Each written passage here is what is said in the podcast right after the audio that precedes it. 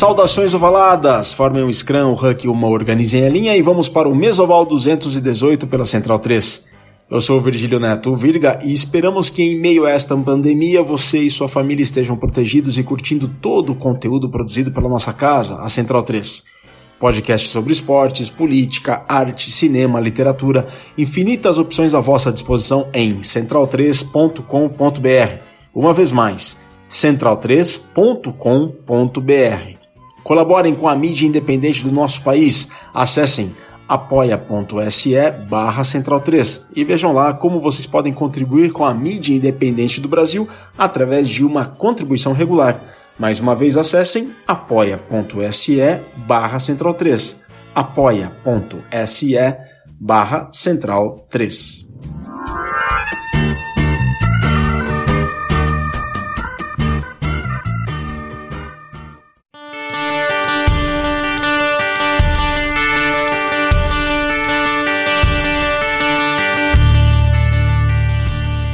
Mesoval do centésima décima oitava edição aqui na Central 13 é cultura de rugby para os seus ouvidos. Bom, desta vez não temos nenhum convidado em especial nesta edição, que celebra uma década da primeira vitória da seleção masculina sobre a Argentina. Neste caso, foi da seleção adulta no Sul-Americano de Rugby Sevens em 2011. Esta Mesoval, esta edição do Mesoval é especial vamos contar um pouco da história deste jogo, deste torneio tão importante para o rugby do Brasil. O jogo contra a Argentina foi um marco dentro de um processo muito importante que foi a classificação para os Jogos Pan-Americanos de 2011 em Guadalajara, México. Antes de entrarmos numa linha do tempo, não se esqueçam de acessar o nosso Instagram, arroba mesa, oval, arroba mesa, oval. Sigam-nos.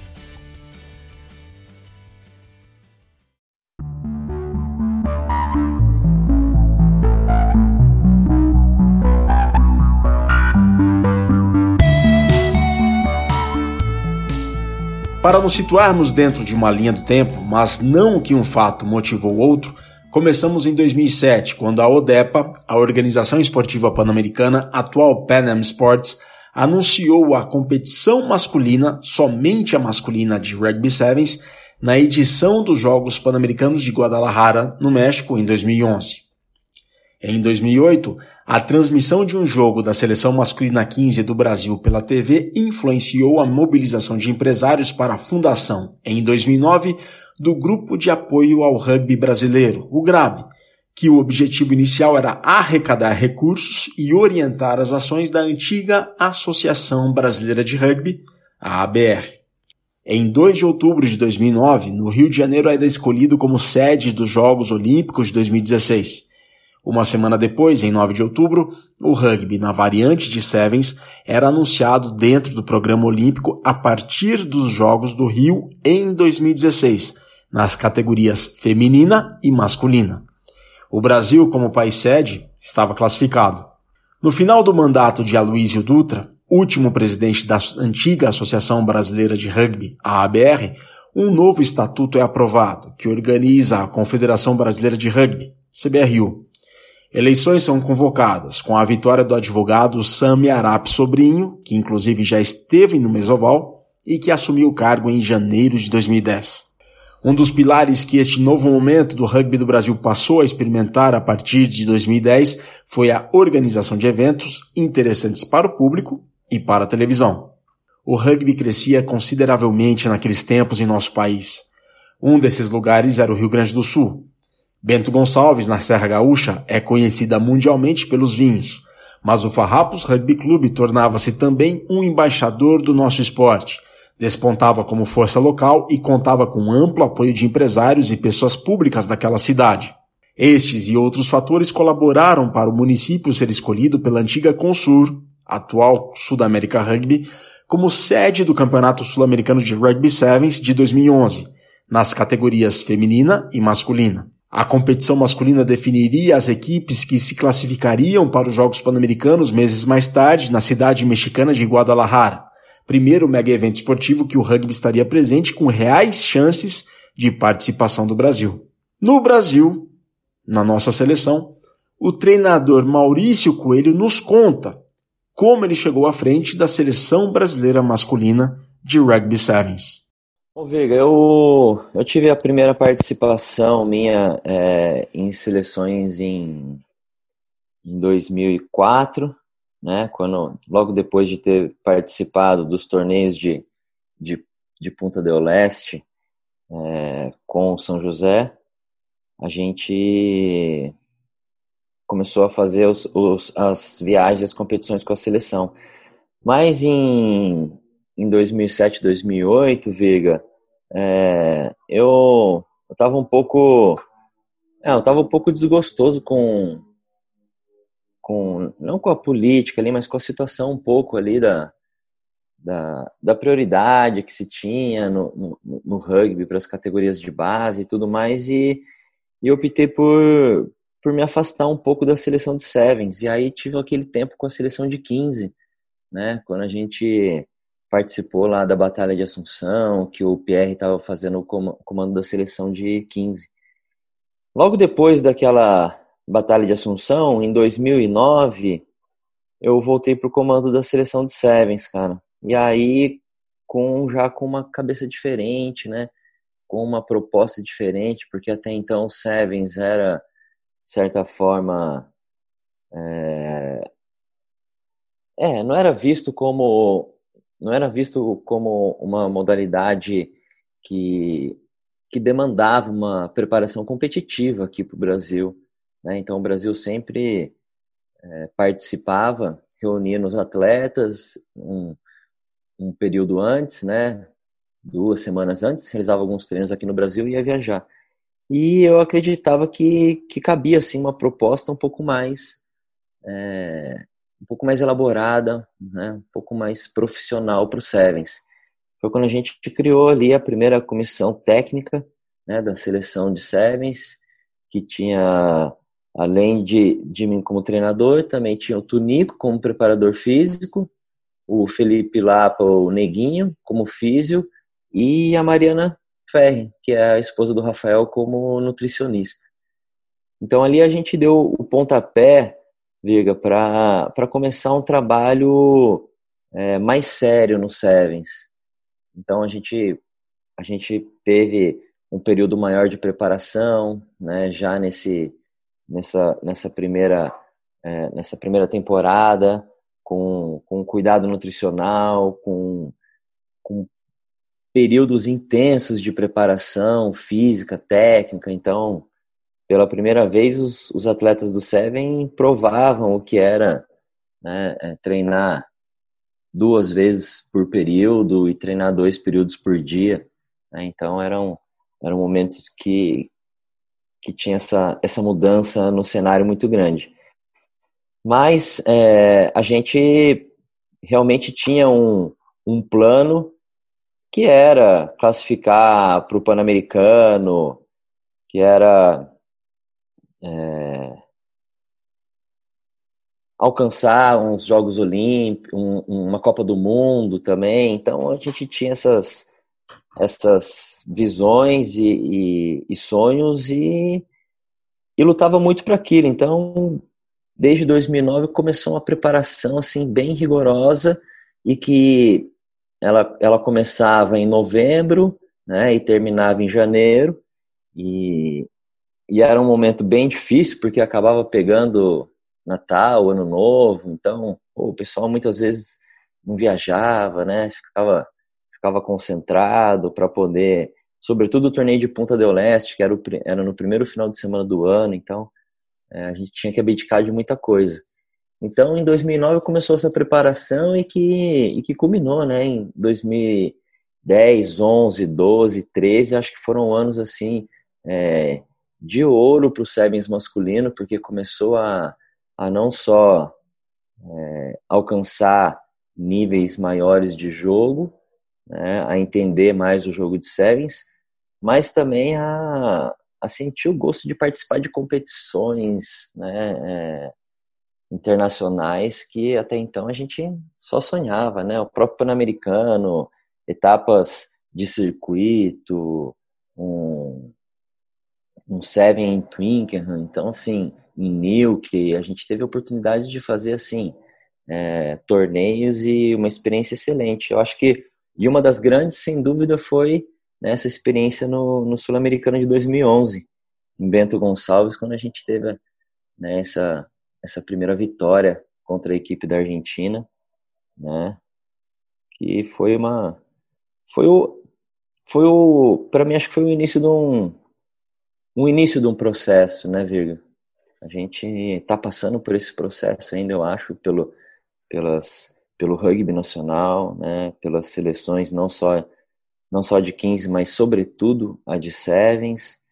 E é isso, acho que, que 2011 realmente é, mostrou que, que o caminho que começou ali em 2009 realmente ele, ele tinha um, um endereço certo, né? ele tinha um alvo certo, né? que era é, desenvolver uma estrutura, criar uma cultura de equipe dentro da seleção né, que privilegiasse o, a preparação, o treinamento, o desenvolvimento, né, para que os atletas pudessem chegar melhor é, nos campeonatos.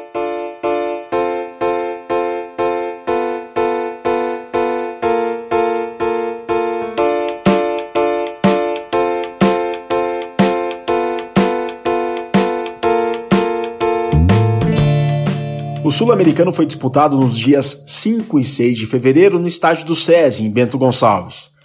Todas as equipes, árbitros, imprensa e comitê organizador do torneio ficou reunido no hotel da Londres.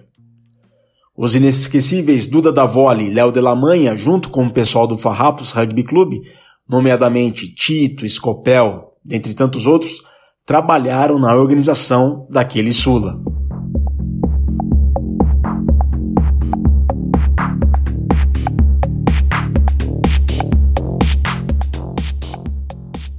Os períodos de Natal e Ano Novo sempre foram, para as seleções de Sevens, muito intensos, uma vez que é durante o verão do Hemisfério Sul que decorre a temporada do Rugby Sevens. Boa, vamos lá, Virga. Primeiro, o tema da, da motivação, né? Era muito difícil, Virga, porque era uma cultura diferente, era uma outra cultura, então é, a gente tinha como, é, acho que esse ponto era o grande desafio, como é que a gente atravessa essa fase de, de festas, né? Sem festas, sem o pessoal sair, comemorar, sabe? Tomar uma cerveja, enfim. É, era muito difícil. A gente... A mim cabia um pouco é, enxergar onde o grupo estava, onde o grupo queria chegar e a partir daí colocar é, regras, de certa forma, e eu sempre era muito exigente em relação a isso. Então, é, algumas vezes eu falava, poxa, vamos.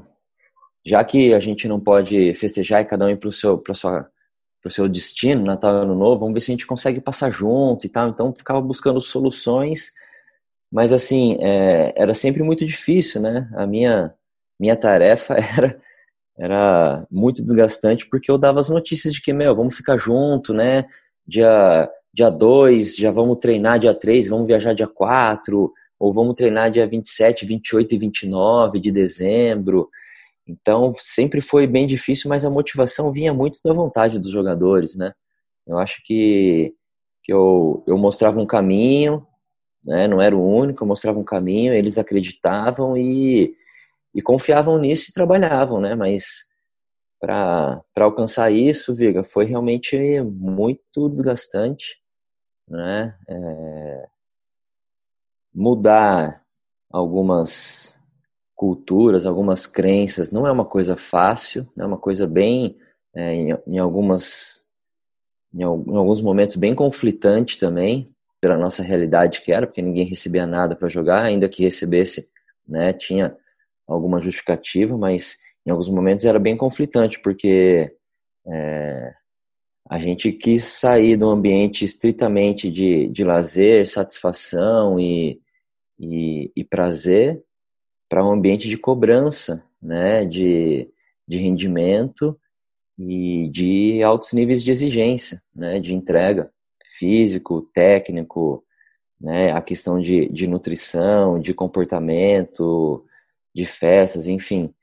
Então, a motivação deles era realmente ganhar, de conquistar um lugar maior, de estar, de, tá, de colocar o rugby brasileiro num lugar melhor. Então, é, esse grupo lutava muito, sabia quem ele era, quem ele representava, porque realmente eram né, os melhores os melhores que a gente tinha ali e, e a gente é, acho que se motivou muito nisso, né? Qual vai ser a nossa história, né? O que a gente, a gente vai construir, o que a gente vai deixar. Então acho que é, esse grupo acho que passou bastante por isso, Virga. Os Sevens de la República na Argentina, os Sevens de Punta del Este no Uruguai, de Vinha del Mar no Chile e os Sevens de Pinamar na Argentina eram as principais competições do masculino. O ponto máximo da temporada era o sul-americano. Um bom desempenho no sul-americano podia garantir a participação em um torneio pelo mundo e, em princípio, geralmente o qualify em Hong Kong para o circuito mundial. Além disso, o bom desempenho poderia render vários convites, como o torneio de Sevens de Twickenham e Newquay, na Inglaterra, além do Rama Sevens, na Itália.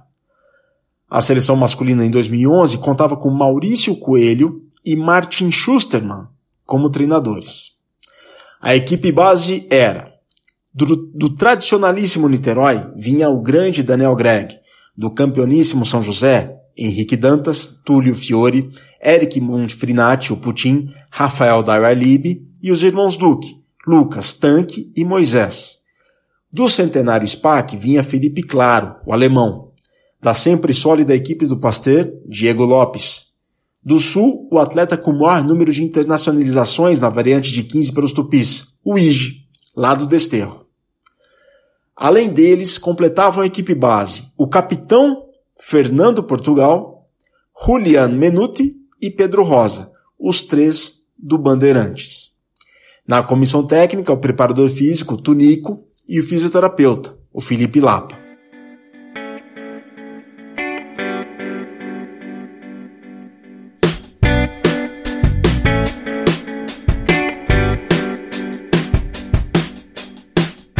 Estes torneios de verão citados anteriormente como o Sevens de la República, o Sevens de Punta, o de Vinha e o Sevens de Pinamar, eram um grande termômetro do nível do rugby de Sevens de seleções na América do Sul. Antes deles, em dezembro de 2010, a equipe brasileira masculina viajou para a cidade de Paraná, na província de Entre Rios, na Argentina, para os Sevens de la República, contra as seleções provinciais argentinas. Obteve um desempenho nunca antes tido. No torneio de punta, uma grata surpresa o Brasil avançou para a semifinal ouro após vencer os donos da casa, Uruguai, por heróicos 15 a 12, tendo jogado os últimos dois minutos com um a menos após Tanque haver levado o cartão amarelo. No Sevens de Pinamar, no final de janeiro de 2011, o Brasil faturou a taça prata após vencer os argentinos de Mar del Plata por 7 a 0. Para comparar o Brasil com as outras seleções regionais, o Uruguai foi o vice-campeão da taça ouro deste torneio de Pinamar. Já o Chile havia sido campeão da Taça Ouro em Vinha del Mar semanas antes. É, o Seven de Punta a gente fez a, a, semifinal com Salta, né? E aí foi um, um, jogo que a gente acho que perdeu na prorrogação, foi um jogo que estava ali.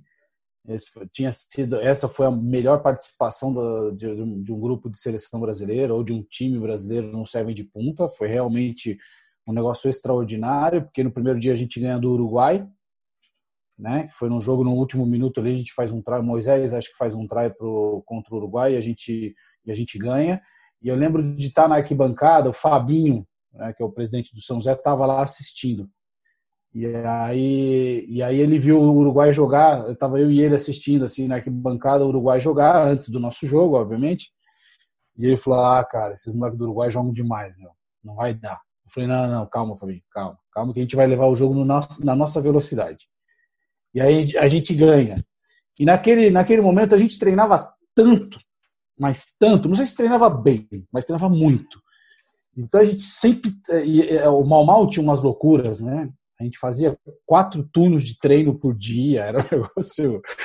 Era um negócio, a gente realmente sofria nos treinamentos e tal. E tinha um grupo muito fechado, é, afetivamente, emocionalmente, um pouco já já no, no, no final da, da, da, do desenvolvimento da maturidade ali do grupo, 28, 29 anos, eu, Ige, Greg, é, o Tanque um pouco mais novo, o Moisés um pouco mais novo, o Tim. É, e aí a gente tinha passado já por alguns momentos de formação de grupo, né, de alguns estresses. A gente tinha um lance de que a gente não pode levar a família no treino, a família não pode assistir nossos jogos. Era um negócio meio maluco assim que gerou muito estresse entre, entre nós, né? Porque tinha algumas namoradas ou esposas, o caso do, da, da, esposa do Pedro, que queria assistir a gente num Seven de Mar del Plata. Ela queria, não, eu vou comprar passagem, vou ficar no hotel. A gente, não, não pode. Não pode, porque a gente tem que se concentrar, tal, não sei o quê. E aí o Pelo sofria. E depois a gente viu que é, é tão lindo que a família estivesse junto, né? Mas, a gente, mas isso tudo serviu para a gente fazer grandes reflexões de nós como grupo. Então a gente muitas reuniões, aí os caras choravam, brigavam com o outro, paravam de falar. Isso no meio de um torneio e tal. Só que isso serviu para a gente construir uma equipe muito forte emocionalmente. E aí a gente veio nesse, nesse processo. Então, nesse momento, a gente sabia de que a gente era muito competitivo e de que o Seven é terra de ninguém. Que em dois tempos de sete minutos, numa rotina de jogar, é, voltar calma, aquecer, jogar de novo, voltar calma, aquecer, jogar de novo, emocionalmente você acaba se desequilibrando, ou tecnic, mesmo tecnicamente, fisicamente, é difícil de se manter consistente ao longo do torneio de Seven. Precisa ter realmente uma equipe muito sólida. E a gente sabia que tem essas variações, tinha essas variações no Seven. Então falou, ó, a gente pode encaixar um jogo e ganhar de, de equipes importantes. E aí a gente faz a semifinal do Seven de Punta, a gente é campeão da Copa Prata em Pinamar, é, depois a gente faz a semifinal do Sul-Americano, no Sul-Americano que a gente ganha da, da, Argentina e Bento Gonçalves, a gente vai falar sobre isso e tal. Nesse momento a gente fez é, final ou, ou, finais em todos os torneios que a gente participou. Então era uma equipe muito sólida, que era a construção para jogar o Pan-Americano de Guadalajara, né? A gente sonhava com uma medalha aí. O Sul-Americano de 2011 prometia e bastante.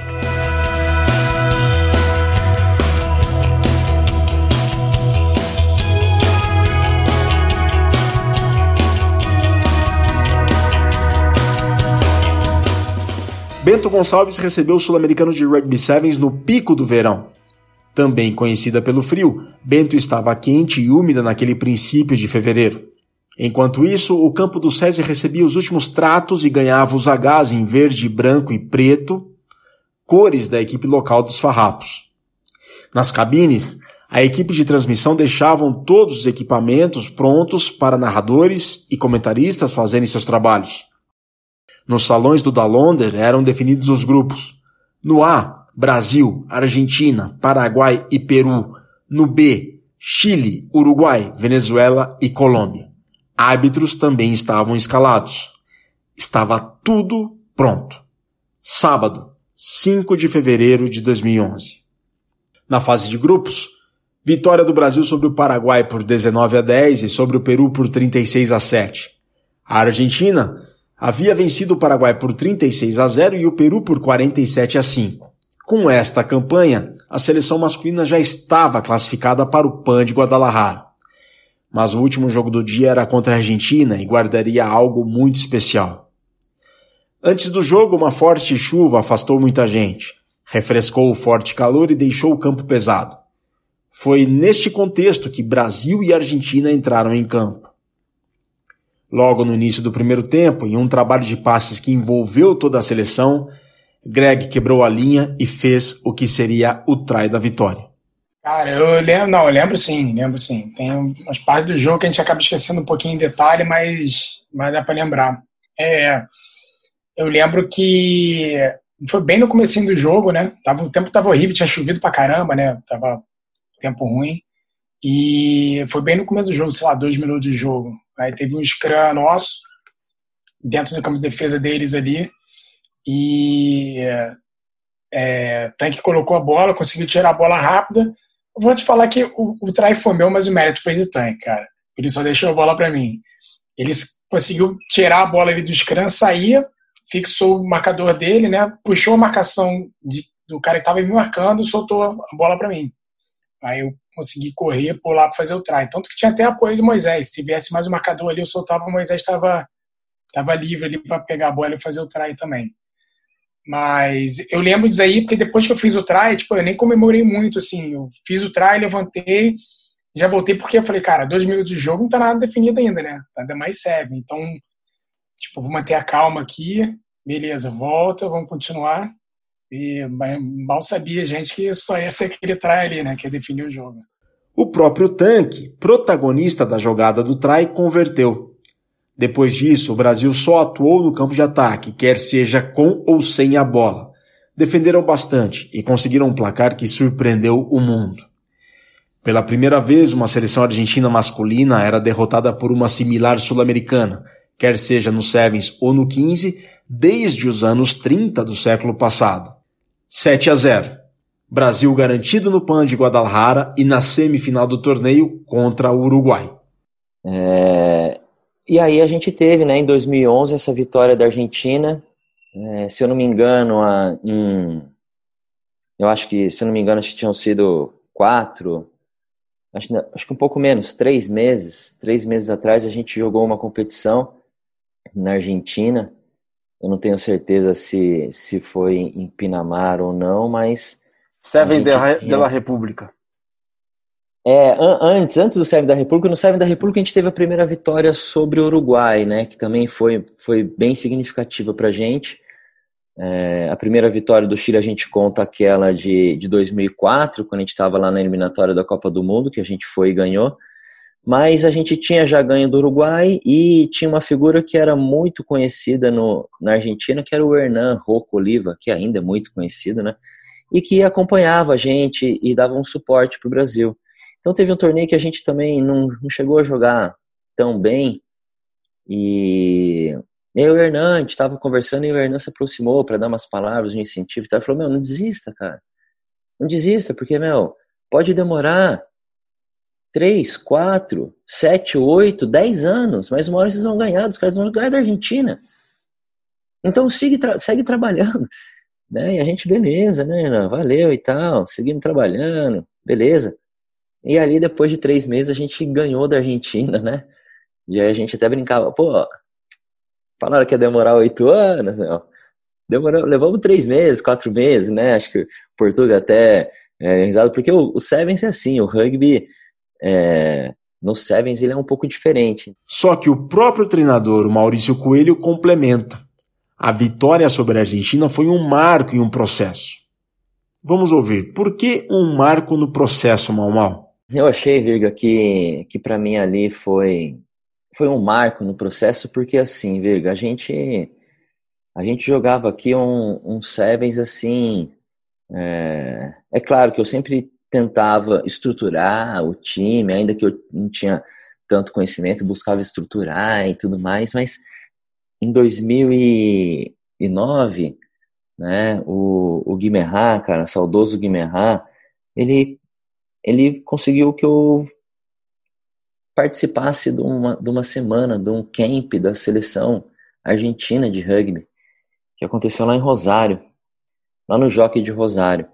E, e aí eu tive a oportunidade de estar tá lá nas charlas técnicas, cara, com, com toda a comissão técnica, né? É, um dos que, que me ajudou muito foi o, foi o Tato, que estava lá naquela época, e assim, e, era, e eles estavam desenvolvendo muito essa questão de, de penetrador, bloqueador, playmaker, né? Estruturando todo aquele jogo de sevens, né? Que foi né, é, ah, mundialmente divulgado, né, na parte técnica de assim, é, o finalizador, os penetradores, o grupo de três, o enlace, que é, que é o conector, e tudo isso que, que quando começou a ter né, um desenvolvimento é, tático muito forte do Sevens. E eles deixaram ficar lá, Virga. É, fica aí, né? Brasileiro aí, né, mano? Coitado, cara, deixa aí, né? E eu peguei, virguei, entrei naquela reunião e falei, nossa senhora, cara, nossa, caderninho, começando a anotar tudo, cara, anotar tudo, resultado. Voltei para cá pro Brasil, né? Comecei a fazer os trabalhos com a seleção, é, juntei, juntei eles para fazer a primeira concentração. Tem umas fotos, cara, até. Assim, comecei a apresentação de slides, eram 70 slides, cara.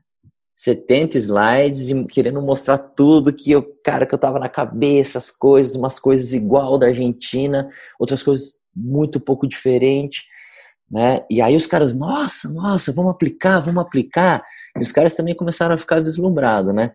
E a gente começou a aplicar tudo aquilo lá e, e a estudar o jogo e a realmente é, aprender, né, cara, a jogar um jogo. Só que, virga, é, o jogo de Sevens ele é muito aberto, cara. Ele é muito, tem uma variação, ele é muito, ele é muito, é, tem uma variabilidade de, de, de, formas de jogar enorme.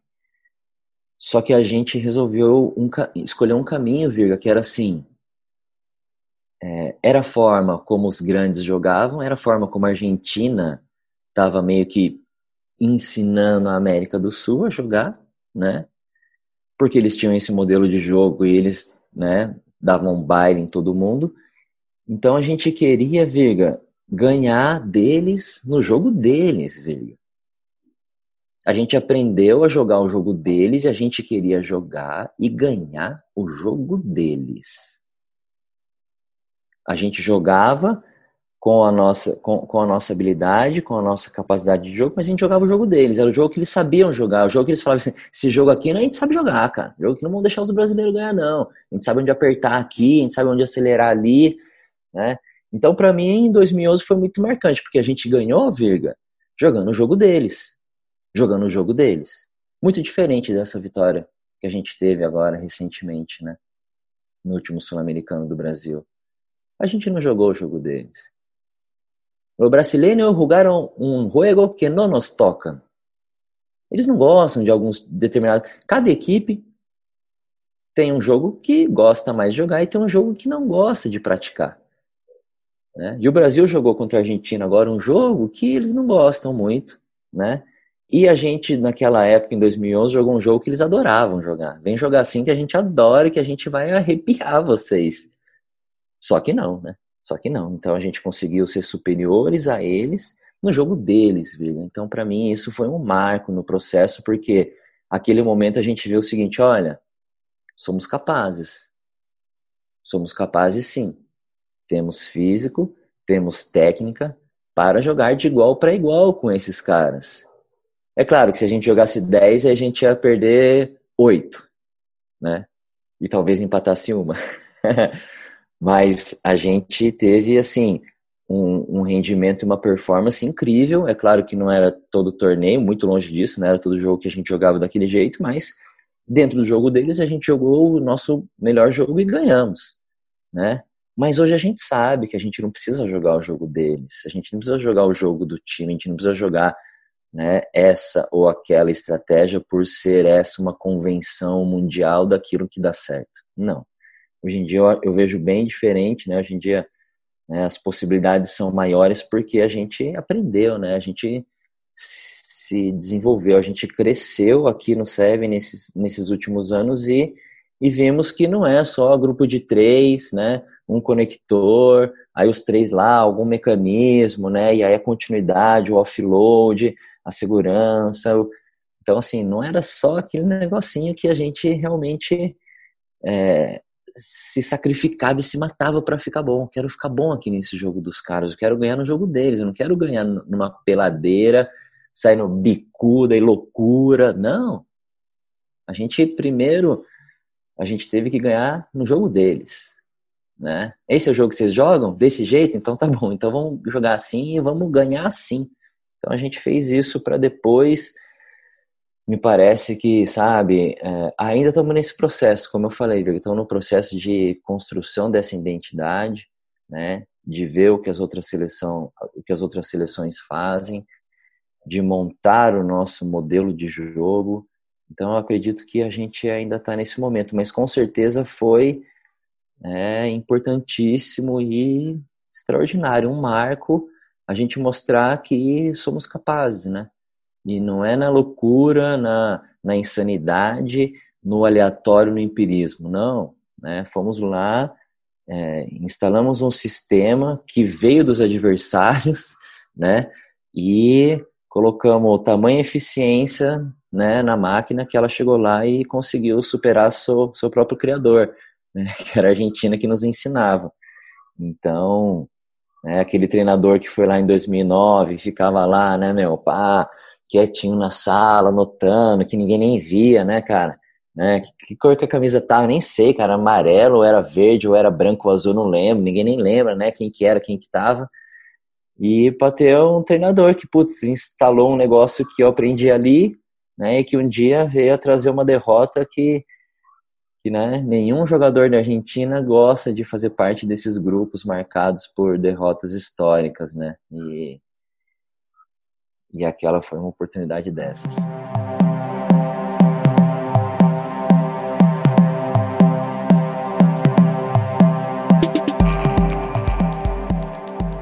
Domingo, 6 de fevereiro de 2011. No dia seguinte, a derrota para os uruguaios por apenas uma conversão, 7 a 5, colocou o Brasil na decisão de terceiro e quarto contra o Chile. Contra os chilenos, vitória por 17 a 12. Brasil em terceiro lugar. Vamos ouvir agora os protagonistas desta campanha e daquela vitória tão importante sobre a Argentina, começando pelo inesquecível e super rápido Putin.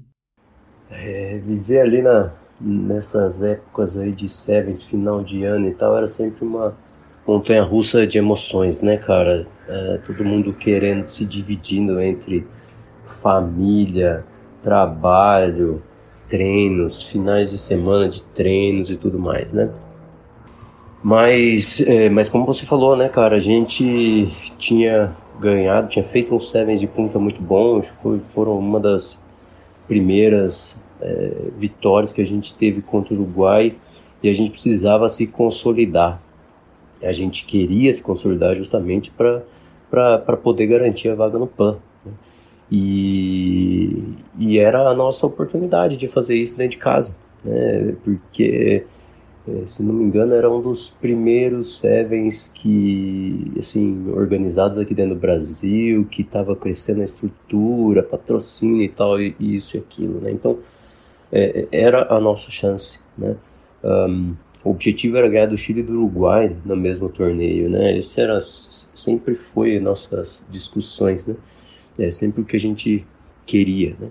Mas a Argentina bobeou, a gente fez um jogo tremendo, né? Com uma defesa muito forte e, e, e, e, e conseguimos abocanhar aquela vitória, né? É, o grupo, você começou a falar aí, eu até olhei uma foto que eu tenho aqui na minha, na minha parede, que é justamente a gente, é, o grupo ali no meio do campo se preparando para dar o grito e entrar pro jogo, né? E, e se eu olhar ali, cara, eram todos irmãos. Não tinha, não tinha como o clima não ser bom. então era, era sempre bom jogar com aquelas pessoas, com aqueles caras, com aqueles irmãos que a gente tem até hoje. O Henrique Dantas, outro atleta daquela seleção, ficou bastante conhecido por ter falado à imprensa durante o PAN de Guadalajara a seguinte frase, abre aspas, nós já roemos muito osso, Agora comemos carne de segunda. O pessoal de 2016 vai ficar com filé mignon. Fecha aspas. Cara, essa, essa declaração, é, eu eu estava pensando muito naquele momento é, em tudo que a gente tinha passado.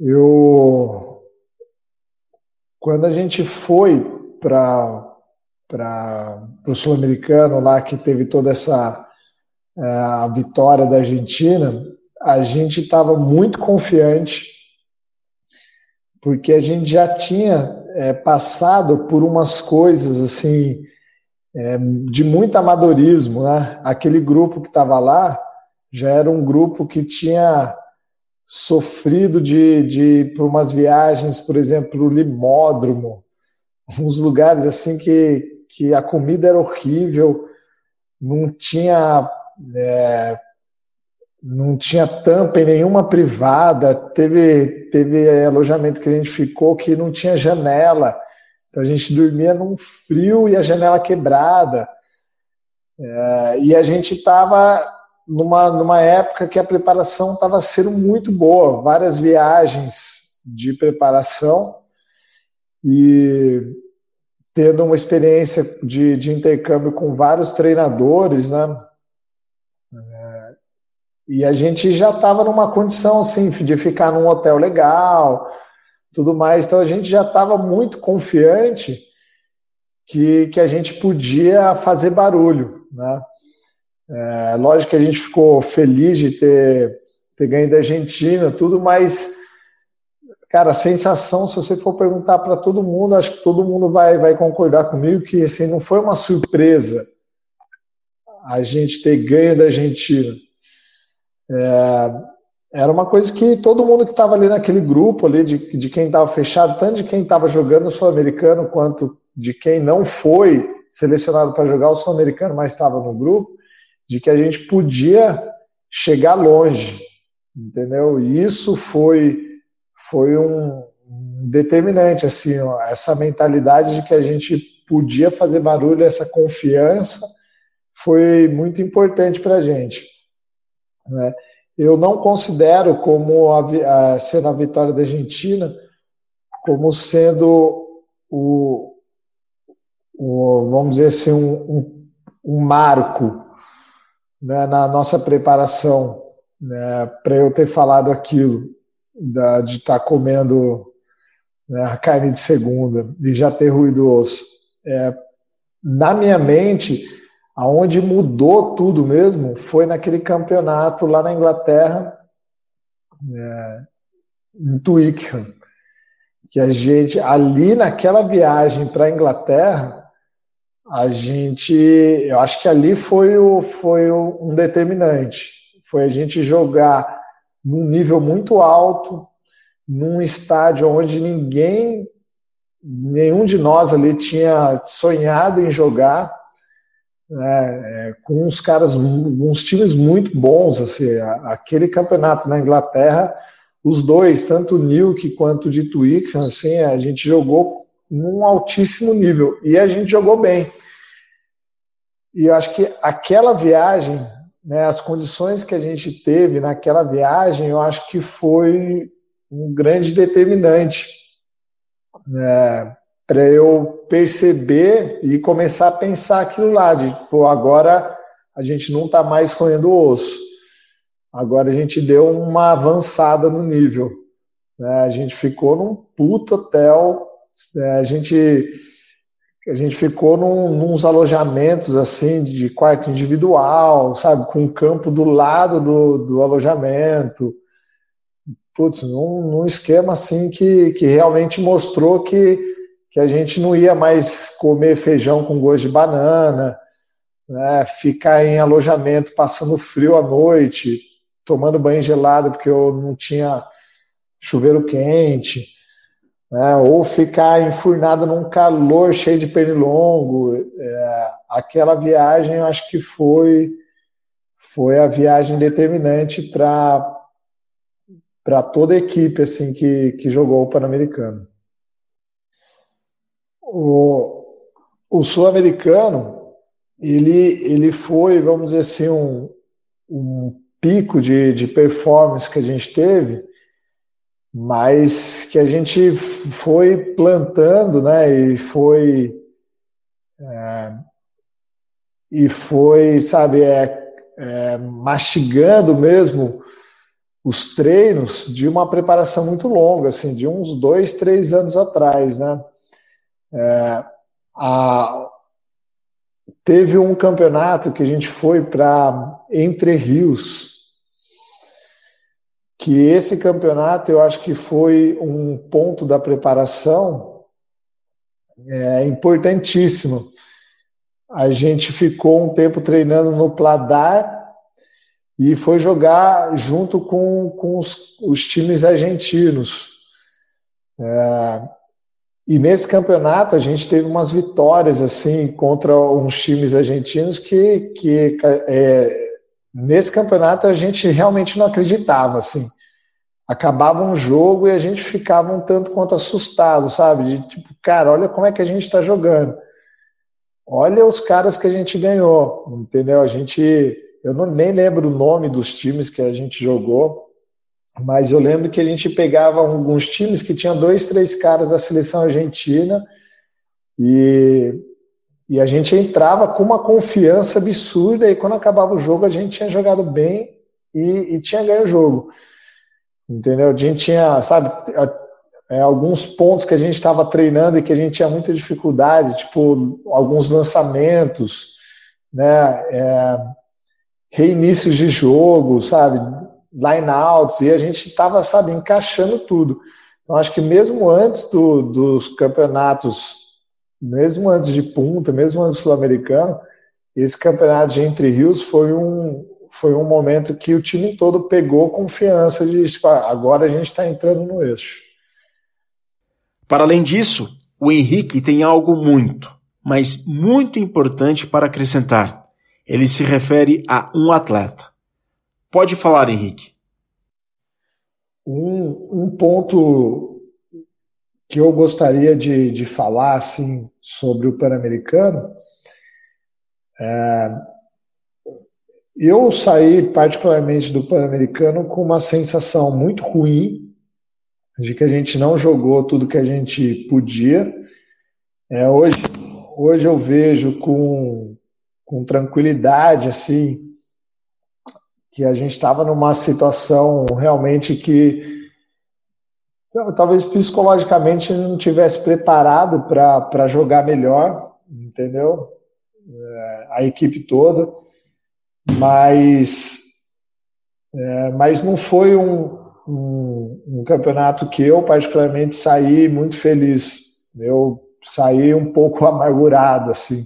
Esperava ter ido melhor, né? E, e é lógico, na segunda-feira você já está querendo jogar de novo e tudo certo, mas quando acabou foi uma sensação ruim. E, e o, o, o você vê a injustiça do esporte, né? É, a gente teve uma preparação, aquele time, né, aquele grupo teve uma preparação de três, quatro anos para aquele Pan-Americano. E algumas pessoas que estavam no grupo não puderam ir, né? Isso é normal, todo grupo tem isso aí, mas é, uma coisa que me marcou foi a ausência do Rulli, que foi um moleque que estava com a gente sempre e naquele campeonato ele não pôde ir por causa de visto, de passaporte, algum rolo desses, assim. E, e aí aqui nesse momento, pelo menos para você, eu queria lembrar esse nome aí que depois desse é, ficou tão desmotivado que sumiu. Mas é, a gente que está no grupo sempre lembra dessas coisas. É, esse é um dos representantes desse que todo grupo tem, né? Alguém que não vai e participa de tudo, rói o osso, né? E não, não vê as glórias, não participa, não fisicamente. Então, queria lembrar dele aí, pelo menos para você. Valeu!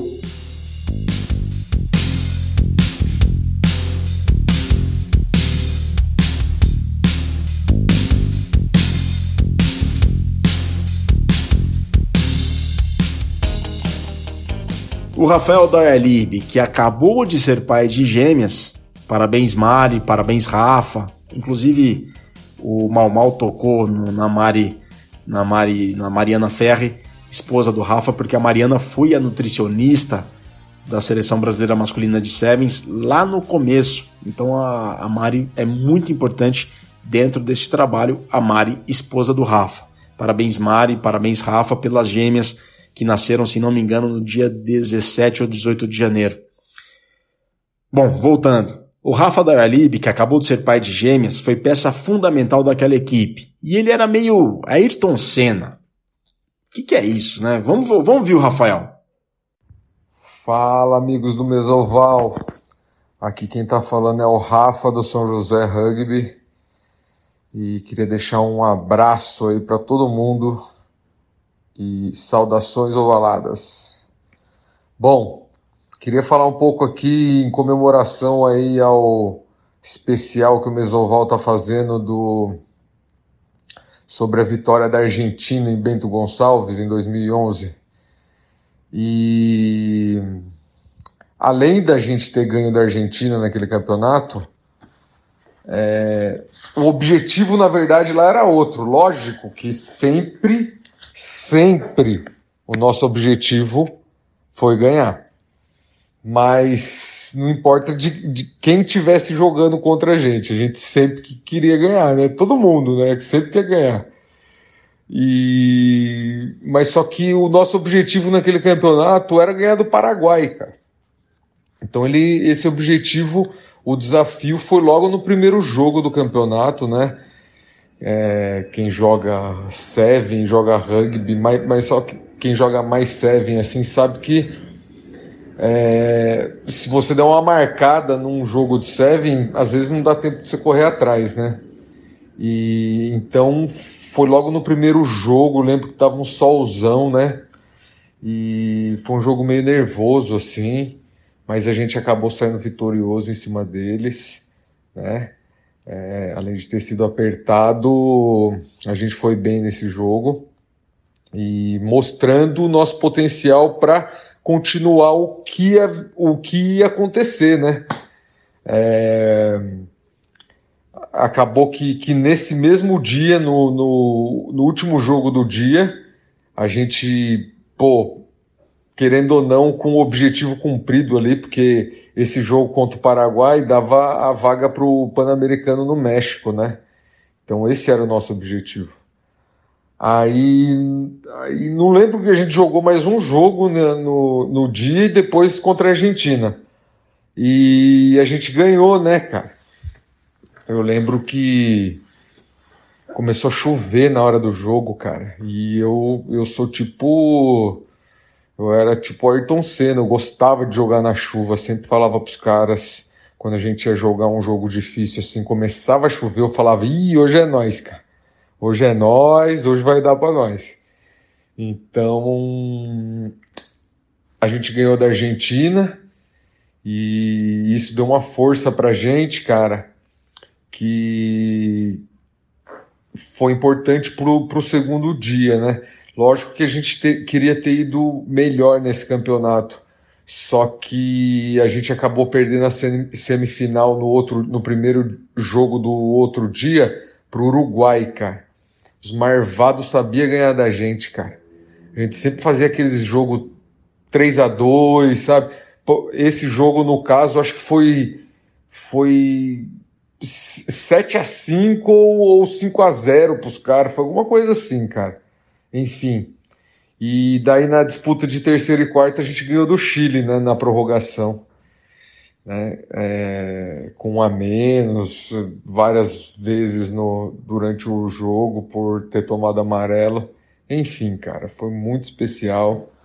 É, aquele grupo era muito especial para mim, tá? Ali tinha mais que amigos, tinham, tinham, tinham verdadeiros irmãos mesmo, cara. Os caras eram minha família e só quem, quem viveu aquilo ali de dentro sabe a, a sintonia que aquele grupo tinha, sabe?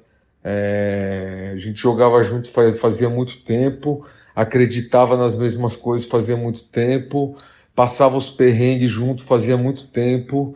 Enfim, cara, passamos por tudo junto ali.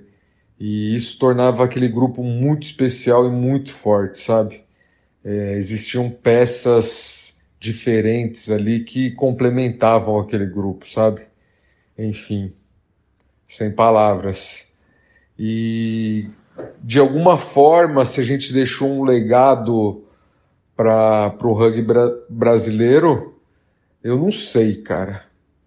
Eu não sei, porque isso é, é, é, é, um, é um tema complicado de falar.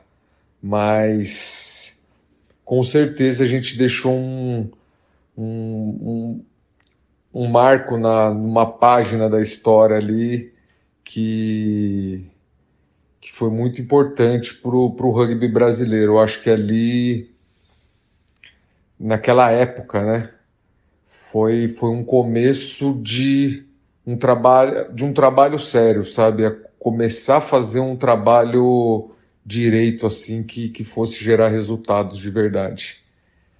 Enfim, ali que começou a brincadeira de sair do amador e ir pro profissional, né? Não ali naquele campeonato, eu digo ali naquela época ali com parte daquele grupo, né? Enfim. Queria deixar um beijão para todo mundo. Obrigado, Virga, pelo convite de falar aqui. E tem muita história para contar, meu. Tamo junto aí. E saudações ovaladas. Como treinador adjunto do Maurício Coelho, Martin Schusterman, que eu já falei anteriormente, conhecido como o Cuta, Espuma, terceiro colocado na Copa de 2007, que atuou profissionalmente na Inglaterra.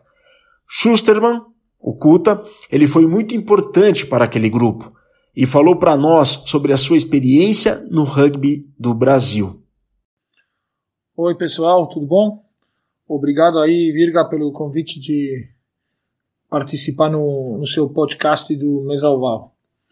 Então, é, falando um pouco de como foi minha experiência no, na seleção de Sevens do Brasil, é, quando eu recebi o, o, convite, na verdade eu tinha um preconceito, né, da com total ignorância do que era o, o rugby brasileiro.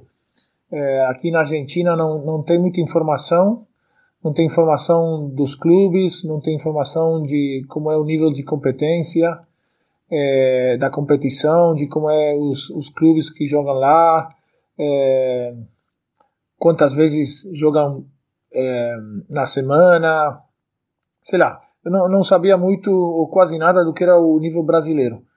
É, e, e também o que me dava um pouco de dúvida era como era o nível dos jogadores, e como era o nível de compromisso deles para se treinar, para se é, deixar tudo ou não na, no campo, né? É, e, e, bom, é, na Argentina a gente não sabe muito disso, né? Então, é, mas eu, eu, gostei muito do desafio. Eu achei que era bem legal, é, porque na verdade eu tenho uma linda, uma bem, uma bonita, uma bonita relação com, com o país. É, na verdade eu é, ter vivido lá como uma criança bem de pequeno, minha educação começou é, lá, né? É, aprendi a, a, ler e escrever em, em, português antes que em espanhol. Então eu tinha muitos lindas, muitas é, lindas lembranças de, de que foi minha vida lá no Brasil. Então eu achava que era uma boa oportunidade de voltar e, e, e levar minha é, experiência, meu conhecimento, meu conhecimento no, no, no rugby brasileiro, no rugby para o rugby brasileiro. Então, por isso gostei muito e eu sabia que a comunicação não seria um problema, né, para mim. Eu acho que é muito importante chegar com uma mensagem bem clara aos jogadores quando você fala como um treinador. Então, no começo eu, eu começava falando um pouco mais de espanhol, mas depois foi tudo português, né? e esse foi muito mais é, direto a, rela a relação com os jogadores. E também com a comissão técnica, né? Porque é importante, com os físicos, com o Mal Mal, que era outro treinador. Então, eu achava que era é, bem importante isso. Então, começamos a trabalhar com o Mal Mal, é, a coordenar as, um pouco as concentrações, os treinos, é, onde seria é, legal de participar, em que é, competições é, é, da seleção de jogadores também é, e cada vez me sentia mais confortável nisso. Enquanto a sul-americanos, acho que a gente montou uma, uma equipe muito competitiva. Fomos para Punta del Este, fomos para Paraná, para os Seven da República, na Argentina, e eu acho que chegamos com uma boa preparação e, e, lá em Bento Gonçalves eu acho que foi uma alegria por os resultados, né? Vencer a Argentina pela primeira vez, é, se classificar para o, o Pan-Americano de Guadalajara. Acho que todo o esforço dos jogadores colocaram nos treinos valeu a pena. É, isso me lembrou muito do meu tempo lá é, como jogador da, da seleção argentina, dos Pumas, quando não era uma estrutura profissional como, a, como eles têm agora, é, onde você tinha que esforçar muito mais para poder ser competitivo, né? para poder competir com os outros times, com as outras seleções. Eu acho que olhei isso nos jogadores brasileiros, é, eu me encontrei com muita paixão pelo jogo de rugby nos jogadores brasileiros, que eu acho, achei muito legal e foi, na verdade, um prazer para mim trabalhar com eles, porque a cultura do rugby é, é igual que na Argentina. É, os jogadores que jogam rugby são tão apaixonados como aqui, e eu gostei muito, porque foi uma relação de, de, de dar e receber é, com eles. É, então, na verdade, foi uma, uma muito boa oportunidade para mim eu agradeço muito é, essa oportunidade que tive e ah, agra agradeço ao Sami Arapi, ao Martoni, a comissão técnica que eu teve lá, tive lá, o Mau Mau, é, a Virga também, que é, na verdade algumas concentrações você estava com, com nós e foi muito importante o seu trabalho também e, e naturalmente a todos os jogadores que eu treinei. Foi um prazer para mim e eu, na verdade, gostei muito. Bom, é, um abraço para todo mundo aí e vai para frente com esse podcast mensoval que eu gosto muito também de ouvir. Abraço, galera. Grande Martin Schusterman, uma pessoa que sabe muito do rugby e contribuiu muito com o rugby do Brasil em nível de seleções, em nível de desenvolvimento também. Haja vista todo o conhecimento que ele passou para toda aquela seleção. O Martin Schusterman, o Kulta, ele comentou no áudio sobre a comissão técnica, especificamente o fisioterapeuta, que naquela seleção era o Felipe Lapa. E o Felipe Lapa também falou conosco e sobre o martelinho de ouro. Vamos ouvi-lo. Boa tarde a todos da Mesoval, saudações ovaladas. Aqui quem vos fala é Felipe Lapa, fisioterapeuta, mais conhecido como Neguinho. E falar daquela seleção de 2011 né, naquele momento histórico que conseguimos ganhar da Argentina pela primeira vez é muito gratificante, né? É uma seleção, na minha opinião, com muito mais raça, né, do que tecnicamente falando. O projeto estava começando, né, através do professor Maurício, o Mal Mal, né? E a gente ainda teve assim um pouco de dificuldade porque muitos jogadores de fora. Então a gente para fazer as concentrações não eram tão fáceis, né? E a função nossa lá, na verdade, era mais fazer um trabalho de martelinho de ouro. Então o pessoal chegava machucado, tentava dar uma agilizada para eles poderem voltar para o campo o mais rápido possível. Mas só momento marcante, maravilhoso. Pedro Rosa jogou aquele sul-americano em Bento e substituiu nada mais, nada menos que o João Luiz da Rosso, o Ige. Não foi uma decisão fácil. Esta e o treinador o Maurício Coelho, o Mal Mal, comentou sobre essa substituição e como é que foi chegar a essa decisão. Olha, Virga, sempre é uma decisão bem, é, bem difícil, bem delicada, né? Porque levar alguém ou deixar de levar alguém para uma competição importante, na qual todo o grupo está se preparando, é sempre é muito complicado. E aí exige que o treinador realmente reflita bastante, né? E, e tome a decisão baseado em, em, em realmente argumentos é, convincentes e, e reais. Então, nessa oportunidade também comigo não foi diferente, né? É, claro que desde que eu entrei, eu acho que na primeira seleção que desde a primeira o Ige estava presente em todas as convocações, então assim é, era uma figura e ainda é uma figura bem diferenciada, né? Pela pela, pela sua capacidade de, de trabalho, de foco, de querer as coisas. Então, o Ige sempre foi uma pessoa que é, Primeiro que ele foi né, privilegiado geneticamente, porque sempre muito forte, muito resistente, então fisicamente um touro, né? Não precisava também de super treinamentos, pelo menos naquela época, né? Depois daquilo, eu acho que ele começou a, a, a dar outros estímulos também para o corpo que o possibilitou a chegar em outro nível, mas naquela realidade ele já era diferenciado fisicamente, né? Tecnicamente ele também é, tinha excelentes condições, mas naquele período, Virga, a gente estava realmente é, a gente pegou essa, esse sistema né, de jogo que a gente tinha aprendido ali em, em 2009 com a Argentina e, e começou a, a, a, experimentar ali as coisas, né?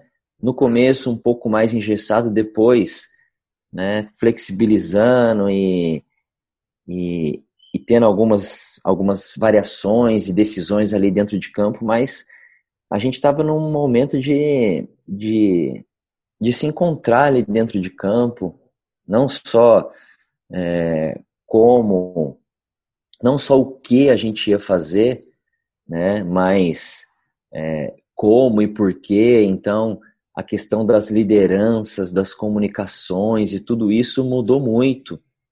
Né? Então, a gente começava a enxergar que o Seven, né, ainda que a gente quisesse, não podia ser um, um, um maestro, né? É, como o Serev conseguia comandar a Fiji, né? Ainda que a gente tivesse o tanque, que era extraordinário, a gente tinha que ter lideranças e tinha que ter né, é, comunicações e, e processos dentro do campo que várias vezes a gente acertou, errou e eram altos e baixos e indas e vindas. E hoje, de certa forma, teve um pouco de dificuldade, né? A gente tinha é, mecanismo, uma série de coisas que, que era assim, é, a gente a gente tinha um pouco da pretensão de, de, de botar né, como, como plano de jogo para um, um torneio especificamente todo o nosso modelo de jogo. Então, tudo aquilo que a gente já vinha fazendo, a gente repassava e achava que, que tinha que estar tá, assim, né, é, com tudo de uma certa forma excelente, excelentemente bem treinado. E aí eu senti que nesse momento o Ige estava com um pouco de dificuldade. Ele não estava, primeiro, ele não estava satisfeito com o rendimento dele, né? Porque é, é claro que o Ige é um penetrador, é um bloqueador, né?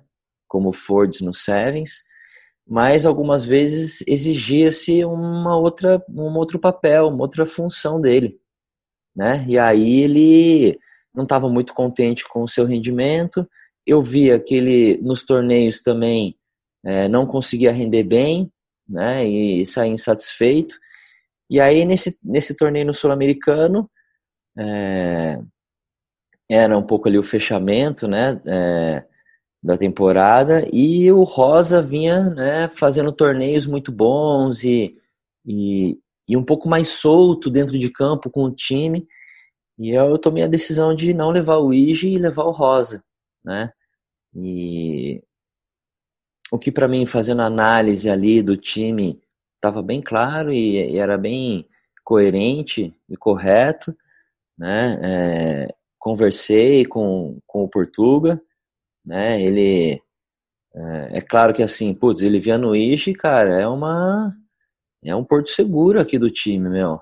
Né? A hora que tá todo mundo morto, precisa levantar alguém e dar aquele pique, ele ia. Claro que todo mundo tinha essa garra, mas o Ige era um cara diferenciado, né? Em algumas horas o Ige conseguia seguir, alguns outros não. Mas ele também entendeu, né? E que o, o não estava muito bem assim com, com ele mesmo no, no, rendimento e tudo mais. Ele falou: ah, tudo bem, né? Também vamos, vamos levar o Rosa.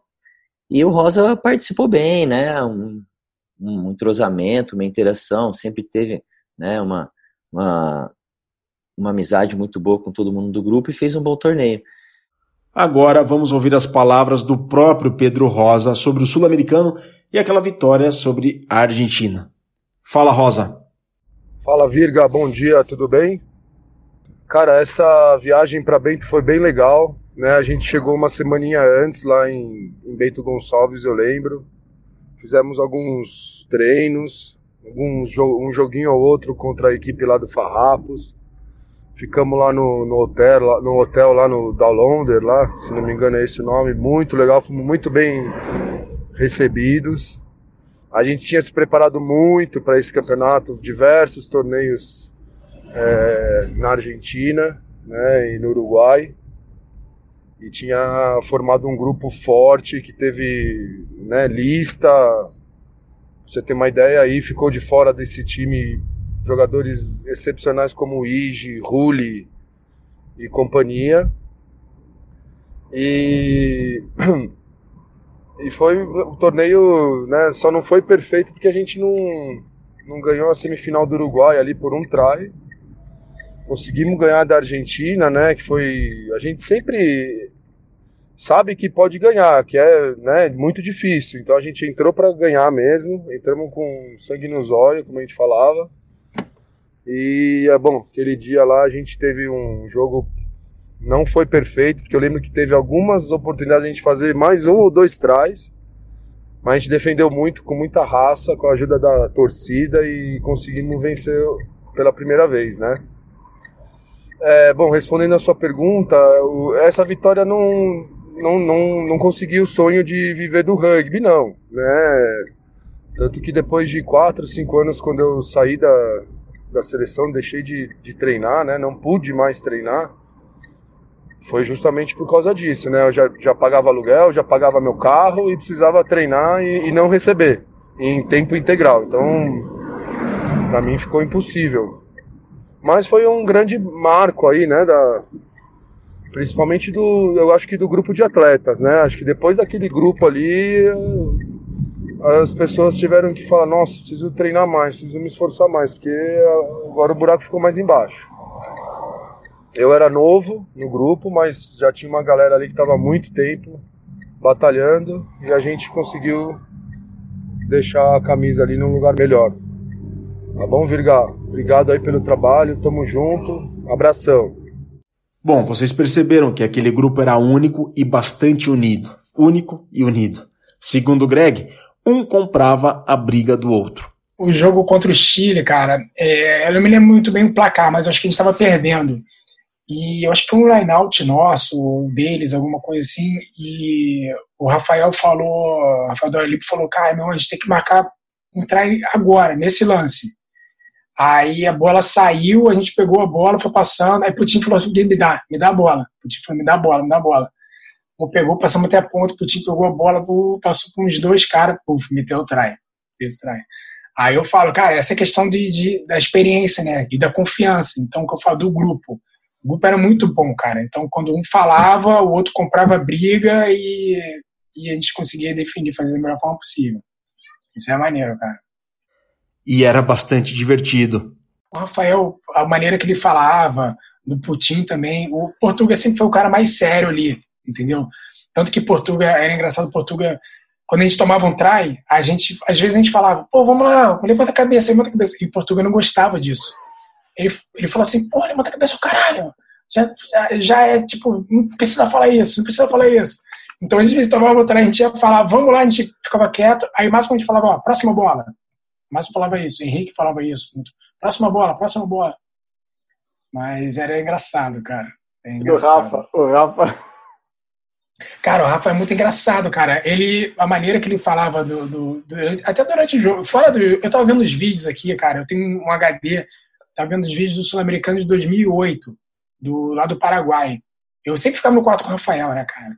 Cara, o Rafael é muito engraçado. Cara. A maneira que ele falava, as coisas que ele fazia, até dentro de campo, mano. Ele parava no meio do nada, pose que ele parava assim, ficava olhando. Meu, vou passar a bola, meu, passa a bola. Cara, que engraçado, cara. Ele é muito engraçado. Tem um jogo, acho que não sei qual foi, cara. Foi em, acho que foi um torneio que a gente foi jogar em Dubai. Torneio aquele Quatro Nações, um assim. Eu acho que ele teve a câimbra nas duas pernas, cara. Ele não conseguia mais correr. Um jogo contra, contra, o, contra o Hong Kong, eu acho. Cara, ele é muito engraçado, cara. O Rafael era muito gente boa. Eu ficava direto na casa dele, cara. O Rafael é muito gente boa. É engraçado, cara. Essa galera, o grupo era muito bom, cara. Muito bom.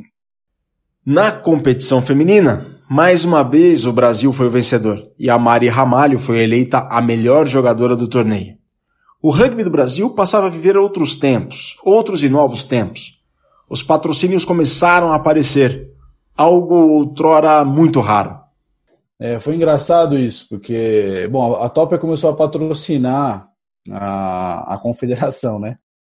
E aí, e aí eu, como era capitão da seleção, que estava ali, né, seleção olímpica, que era o Seven e tal, eu fazia muita participação em, em, em publicidade. Não era nem publicidade, era em, em programas de televisão, de rádio, entrevistas, tal. Sempre, eu lembro que era o, o Gilberto Rato que me ligava direto. Não, não era o Gilberto Rato, era o que era o da, agora está na CBF, mas era o Sérgio Lopes, que era um cara que trabalhava Serginho. com ele ali, o Serginho. E aí ele me ligava direto e falava: oh, então tem um programa que a gente vai falar um pouco sobre a parceria da Topper com a Confederação. Você não quer participar? Você não pode participar? E eu, pô, sempre muito solícito, né? Eu, eu, eu tinha um lema, e tenho até hoje, que é nunca dizer não ao rugby. Então, todas as demandas eu fazia. E, e, e obviamente, naquele momento, não, nada envolvia dinheiro. Então ia sempre de graça. E talvez não era muito é, a dinâmica que eles estavam acostumados com os atletas. Com os atletas. Então ele, ele um dia falou, cara, muito obrigado, meu, não sei nem como te agradecer, cara, você é sempre tão solícito. E eu, e eu pensava o contrário, eu pensava que eu que deveria agradecer ele por estar tá me chamando, né? Então, e aí um dia eu falo para ele assim, olha, cara, eu, pô, meu, será que eu não posso, pensei, né? Será que eu não posso ganhar aí o algum, algum material esportivo da Topper, alguma coisa, um patrocínio e tal. Porque, cara, eu tenho aparecido tanto, feito tanta, tantas coisas com vocês. E ele falou, cara, demorou, meu.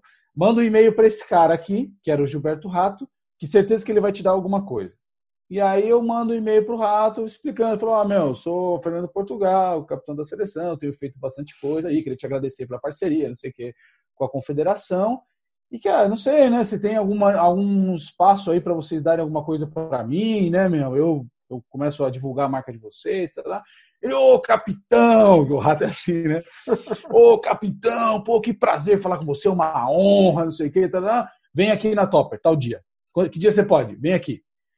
E aí, era na Alpargatas ali na época, e aí eu fui lá na Topper, cheguei lá, meu, ele meu, me recebeu, me apresentou o escritório e tal, não sei o quê. E aí entrei numa salinha, eu, ele e o Sérgio. E ele, ô, oh, traz aí, traz aí os negócios. Aí me trouxe, cara, umas três malas com um monte de roupa, chuteira, tênis, um monte de coisa. Falou, ah, meu, isso aqui é um presentinho para você só para a gente começar a conversa. E aí eu falei assim, olha, Rato, cara, se você, se você me der só isso para sempre, eu já vou ser, cara, para sempre grato e fiel a vocês é só com isso, não precisa me dar mais nada, cara. E aí, naquele momento, a gente, não, não, vamos, a gente quer fazer um negócio mais legal, tal, não sei o quê. E aí a gente fechou um contratinho, foi de um ano, só material esportivo. E aí eles me davam, tal, não sei o quê, e era muito legal, porque tinha, era alpargatas, então tinha Timberland, é, Mizuno, Havaianas e Topper. E eu ganhava tudo de tudo. Então, por exemplo, eu ia na loja da Timberland, que na grande maioria era da própria Alpargatas, a loja, entrava lá, olha, quero isso, quero aquilo, tal, isso aqui. Então, fiquei meio, vivi um momento aí meio de celebridade, cara. É, na, na loja da Havaianas, tô, até hoje tenho toalha da Havaianas aqui em casa que eu ganhei nessa época, cara. 10 anos a toalha. É, e Mizuno também. Aí eu lembro de ligar e falou: oh, então, pô, precisando de um tênis, tal. o cara me mandava um Mizuno, tal, não sei o quê, mas publicamente eu, eu tinha que aparecer com o topper. E aí no segundo ano eu falo, ó, legal, Rato. Aí eu fiz, aí naquele momento eu aparecia muito em todos os lugares. E ainda comentava jogo na TV, tinha um programa na rádio, tinha não sei o que tal. E aí eu fiz uma apresentaçãozinha assim, caseira, né, minha, de aparições minhas assim com, com roupa da Topper. E aí falou, olha, cara, eu acho que vale aí um investimentinho aí maior, tal, não sei o quê, um valor em, espécie, né, em dinheiro. E aí, e ele, não, vamos conversar assim. E aí fechei um contrato comigo, é, e aí já ganhava uh, uh, dinheiro, era um bom patrocínio, era um bom patrocínio comparado a, a, a atletas de renome. É, eu lembro do comparado a, a, valores do Murilo do vôlei, que era o melhor jogador do, do mundo, tal, não sei o que, era um valor importante que eu recebia. E nesse momento eu, eu falo assim, olha, tem um cara que eu acho que vocês deveriam também, porque senão outra empresa vai pegar. E naquela época o Diego também, é, é um pouco depois, assinou com a ASICS, passou a ganhar material esportivo. E aí o Tanque tinha acabado de fazer o jogo lá contra os Pumas, que ele fez dois trás, na despedida dos Pumas para o Mundial 2011. E aí, e aí, eu, aí eu levo uma foto do tanque sendo carregado pelos jogadores argentinos com um meião da Topper com uma chuteira Nike. E aí eu falo ao rato, cara, pega esse moleque que alguém, senão alguém vai pegar, né? O cara é, é o que tem de melhor aí. E aí eles fecham o patrocínio com o tanque também. E aí ficamos eu e o tanque como representantes da Topper. Daniel Greg, por exemplo, estrelou campanha de peças íntimas. É, então, não, foi, na verdade, a marca de cueca, é a, é a, a Carmin, né? Carmin, isso. A marca, é isso, a marca de roupa. E foi engraçado, cara, isso aí. Porque foi logo depois do Sul-Americano, de Seven, o do, de Neto Gonçalves, né, que a gente ganhou da Argentina. E saiu no jornal, ah, Brasil ganhou a primeira vez da Argentina, no Seven, traz Daniel Greg. Então isso saiu no jornal. E o dono da marca, eu não me lembro o nome dele agora, ele viu isso aí ele estava fazendo uma campanha de underwear, né, de cueca, de até parte é, feminina também. E, e ele estava procurando um atleta. Só que um atleta não um atleta, ele não queria uma pessoa com, com físico muito grande, tanto que ele eu tinha falado que ia até fazer com o pessoal de MMA, só que o pessoal era muito forte, ele queria um pessoal mais atlético. Aí o cara me procurou, lembro que me procurou pelo Facebook. Eu falei, hum, isso é estranho isso aí, né? Aí o cara, não, te passo meu telefone, eu posso te ligar. Eu falei, isso, tá me cheirando bem. Mas beleza, eu fui na confiança. Aí o cara me ligou, falou, não, eu sou fulano de tal, blá, blá, blá, e a gente tá fazendo uma campanha, sei lá o quê. Pô, a gente poderia conversar pessoalmente. Falei, eu sou do Rio, mas aí eu tinha um treino em São Paulo, alguma coisa assim. E eu marquei um dia lá com, com um cara, foi ele e outra menina que era do marketing, Carol.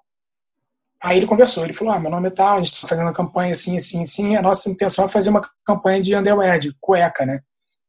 Aí eu já fiquei meio assim, falei, porra, de cueca, cara. Aí me explicou como é que é esse e tal. Aí ele, ó, me dá uma resposta quanto antes. Aí cheguei em casa, falei com minha esposa, ela, pô, como assim? De cueca e tal.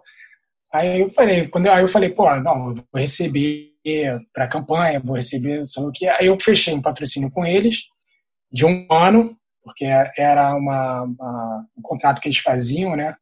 E eu ganhei pela, pela campanha e ganhei pela durante um ano. E, mas eu tive que fazer só, tipo, um ensaio fotográfico lá foi de uma, foi uma, uma vez só que eu fiz. E a fotógrafa legal foi até a, a mesma fotógrafa que tirou foto do calendário do Keep Walking, que eles fizeram aquele, é, tipo, igual das minhas, né? Então ela já conhecia, já havia mais ou menos o ranking. E foi engraçado isso aí, cara. Foi engraçado. Porque eu falei, cara, eu não sou modelo ficar.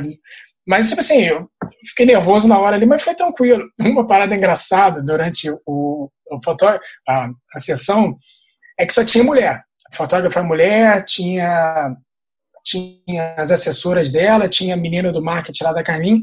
O único cara que tinha era um cara que ficava segurando a parada para dar reflexo, sabe, negócio de luz. Aí Aí beleza, eu tô lá, uma pose lá segurando a bola, só de cueca, né? Aí chega o cara, para assim. Aí elas pararam um pouco para ver as fotos do computador.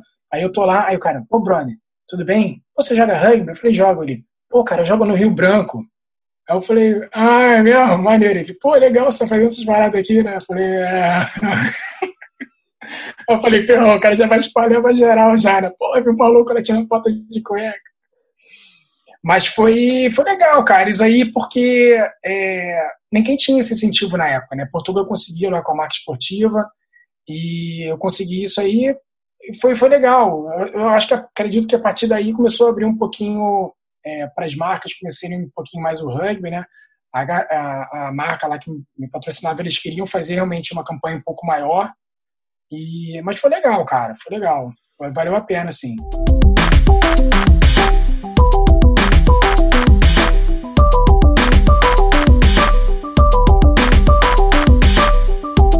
Este apresentador, eu, o Virgílio Neto Virga, eu vivi aquele sul-americano bem de perto. Inclusive acompanhei a vitória sobre a Argentina ao lado de um importante árbitro que pediu para que não o abraçasse efusivamente em caso de vitória brasileira.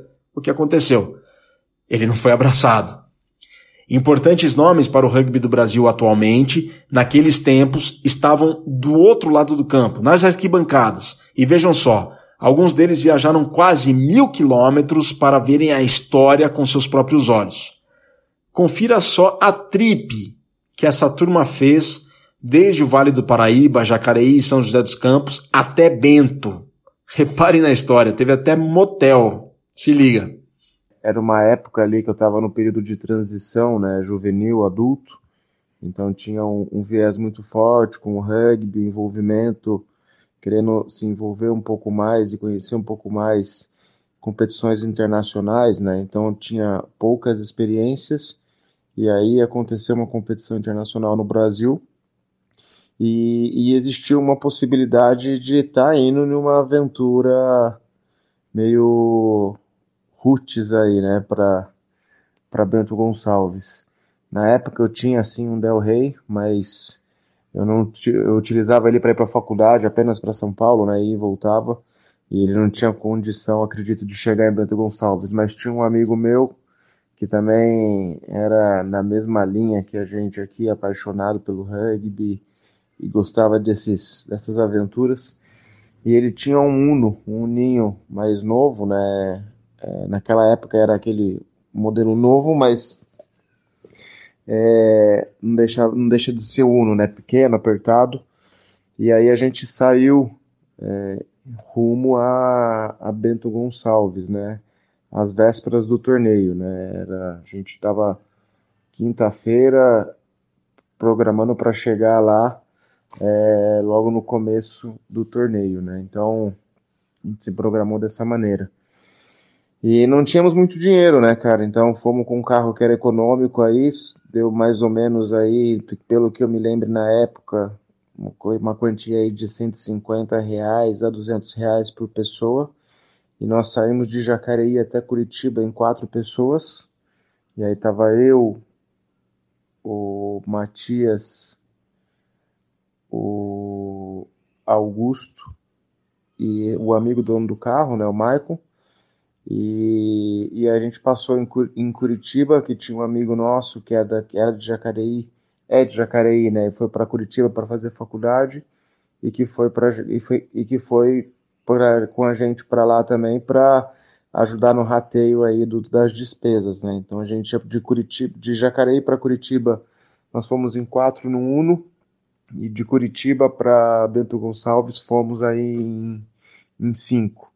E fomos uma viagem direta, né, cara, de, de Jacareí para Bento. Dava aí, deu mais ou menos aí 18, 20 horas de viagem, tanto para ir e depois para voltar também, porque a gente tinha que faculdade, tinha que trabalhar já na segunda-feira. Então foi uma viagem nos, saindo de Jacareí para chegar no sábado de manhã, acompanhar o torneio e acabando o torneio, entramos no carro e voltamos para para Jacareí, porque na segunda pela manhã é, já voltava a rotina normal, então não tínhamos muito tempo aí para para aproveitar e conhecer e desbravar um pouco mais também a região, né? E aí a ideia da ida foi assim, né? A gente pegou e, e foi não tinha muita estrutura, não tinha muito dinheiro, não tínhamos onde ficar lá em, em, em Bento Gonçalves, simplesmente fomos na cara e na coragem, não tinha muito o que comer, né? Então as refeições que nós fazíamos eram aquelas refeições comunitárias, comprava ali um pacote de, de pão puma, alguns frios e para fazer de café, para fazer de almoço, não tínhamos condições ali nem de parar no restaurante para sentar numa mesa e comer. Então ela comia essas refeições comunitárias aí no, no meio fio, né? Sentava numa praça ou na, na rua e, e comia. É... Mas isso teve algumas é, situações marcantes, né? Então, uma delas foi que na, no pernoite de sábado para domingo, né? A gente não tinha, é, como eu falei, não tinha tanto recurso e não tinha estrutura para ficar em Bento Gonçalves, né? Então a gente teve uma ideia mirabolante de, bom, vamos tentar fazer uma vaquinha aqui entre a gente e, passar um pernoite num motel, porque hotel a gente não tinha dinheiro. Vamos tentar entrar num motel para a gente ficar, só que a gente tinha que entrar com duas pessoas, né? Então a gente pegou os três que estavam no banco de trás e, e escondeu um no porta-mala, e um, um deitado e os outros dois deitados atrás de cada banco com algumas coisas, algumas mochilas em cima para esconder essas três pessoas. E aí duas pessoas foram o motorista, né, e mais um menino foi no, no, no banco de passageiro para tentar entrar no, no motel, porque era um motel de beira de estrada, era um preço mais acessível e a gente precisaria para tomar um banho, né, para ter pelo menos um lugar para descansar um pouquinho que fosse o um mínimo confortável. Só que a gente chega para entrar no motel nesse momento e não tinha mais não tinha mais vaga, não tinha mais espaço. Então a gente até tinha o dinheiro para passar o pernoite ali, mas não tinha mais, mais quarto disponível. Então a gente não conseguiu entrar. É, e aí disso, cara, a gente ficou meio sem rumo, né? Não sabia para não sabia como é, fazia para dormir porque não tinha lugar, a gente não tinha dinheiro. A gente ficou tentando entrar, tentamos encontrar algum lugar com um carro, né? Pra gente parar o carro e a gente tinha levado barraca, né? Para também com precaução, se a gente não conseguisse alguma outra alternativa. E aí a gente não conhecia a cidade, a gente ficou andando pela cidade para tentar encontrar algum lugar para a gente pernoitar e não achava, né? Não achava um terreno, não achava uma praça que fosse alguma coisa mais segura. E aí decidimos voltar para perto do, do local do, estado, do campo. E a gente aí ar, armou a barraca ali e dormiu no meio da rua, né, cara, perto, de, perto do, do local do campo ali, com um carro meio que cercando a barraca, encostado no alambrado e no muro, assim, num, num canto, né, então... E a gente foi revezando a noite, porque a gente tava meio com medo, né, então a galera não dormia Tipo, sempre ficava alguém de, de vigia ali para que os outros pudessem descansar. Então a nossa pernoite ali, a história do pernoite foi um pouco meio, é, ao mesmo tempo engraçada, desesperadora, mas é, foi uma coisa que foi bem marcante para a gente nesse momento aí. E, e, depois a gente teve né, alguns outros fatos marcantes também no torneio, que foi a questão de poder ver ao vivo o Brasil ganhar da Argentina. Então eu tava, a gente estava lá no estádio, tinha pouquíssimas pessoas, porque era o último jogo do dia. E, e aí a gente pôde acompanhar esse jogo. Algumas, grande maioria das pessoas já tinham ido embora. E a gente até, não, a gente, eu não tenho mais essa foto, mas a gente até depois conseguiu entrar dentro do campo e fazer também uma foto no placar lá, né? Igual tem essa foto é, marcante aí da, da seleção que algumas pessoas fizeram. A gente também fez essa foto do lado do placar, a gente conseguiu fazer, é, mas a gente eu não sei onde está esse, esse, material, esse registro. E, e também no sábado e no domingo a gente, a, a gente tem algumas fotos que já circularam pela, pelas, pelas redes sociais aí, que a gente estava com o corpo pintado, né? Então a gente a gente ali pintou o corpo, cada um com uma letra, né? Brasil. E nós estávamos em, em cinco e a gente tinha o bruxinho lá do desterro também que tinha ido para assistir. Ele se somou com a gente ali, cada um pintou uma letra do, do Brasil para ficar torcendo. Então foi umas, algumas coisas, algumas mensagens marcantes ali para algumas lembranças marcantes ali para gente que que, que ficaram dessa, dessa viagem aí.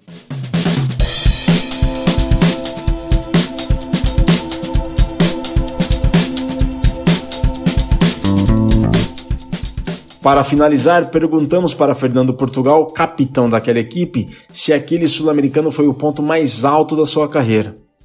Ele diz o seguinte: Olha, não sei, não sei se o ponto máximo da minha carreira, foi, foi um marco importante assim do processo de que opa é, é, é possível e a gente não é tão ruim quanto se, se imaginava, sabe?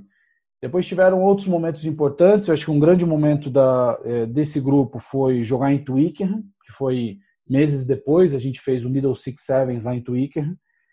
É, a gente jogou Newquay Sevens e depois o Middle Six Sevens. É mais ou menos as mesmas equipes que jogavam, né? O, o, o Samurais, Templars, o British Arms lá. E a gente fez semifinal nas duas competições. E, e em Twickenham a gente, eu fiz o primeiro try de um, de um brasileiro em Twickenham. Esse, esse também é uma coisa que eu guardo com carinho. Achei que foi, foi importante isso. Imagina, né? O templo sagrado do rugby mundial, como a gente via. A gente nunca esperava pudesse jogar lá. De repente a gente foi jogar, fiz um try lá e a gente faz a semifinal lá e foi aplaudido em pé pelo, pelo, pelo estádio.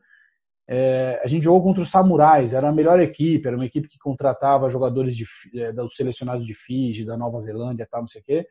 E a gente faz um, jogo bom contra eles na semifinal, eles ganharam, mas o estádio vaiava quando eles faziam try e aplaudia quando a gente fazia o try. E a hora que a gente sai e sobe na arquibancada, vem um senhor falar com a gente, falou: olha, eu nunca vi esse estádio reagir dessa maneira. Em geral, o, o estádio respeita todo mundo. Vaiar alguém é um negócio que eu nunca tinha visto. E é tamanha empatia que eles tiveram com vocês, ou, ou, ou, ou afinidade, ou sei lá, a conexão, a identidade com vocês. Parabéns pelo que vocês fizeram aqui no torneio. E aí esse foi um grande momento. Eu lembro de eu, eu, esses dias, agora que a gente ganhou da Argentina, eu relembrei alguns momentos importantes. E aí eu lembro de ter dado um depoimento que saiu na, na, em várias entrevistas, em vários canais, de é que hoje o rugby mundial bateu, é, o coração do rugby mundial bateu o verde e amarelo. O mundo esperava pelo Brasil e ele chegou. Era foi uma declaração que eu dei. Se você procurar essa frase, tá, tá na, na, vai sair um monte em um monte de sabe, na R7 na época, na, no Terra, não sei o quê.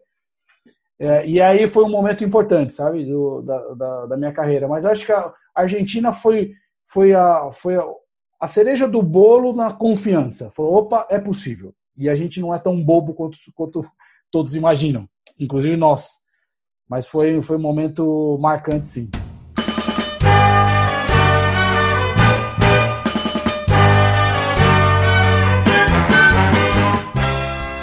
Estamos na reta deste mesoval, mesoval 218, mesoval especial dos 10 anos da primeira vitória do Brasil sobre a Argentina no masculino, em 5 de fevereiro de 2011. Essa semana, né, semana do dia 5 de fevereiro, completam-se 10 anos desta importante conquista para o rugby do Brasil. Queremos agradecer a todo o rugby do Brasil e, neste caso, aquela seleção que, em 2011, fez história com o 7 a 0 em cima da Argentina no campo do SESI em Bento Gonçalves. Valeu, rapaziada!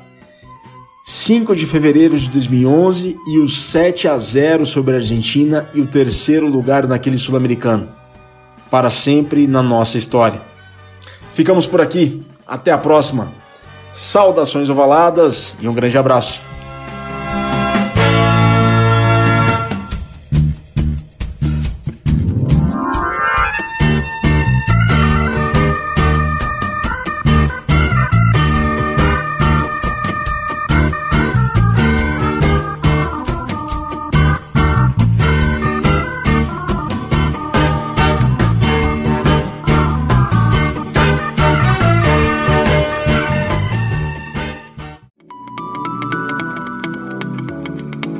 Programa que você acabou de ouvir tem a produção da Scrum Prod.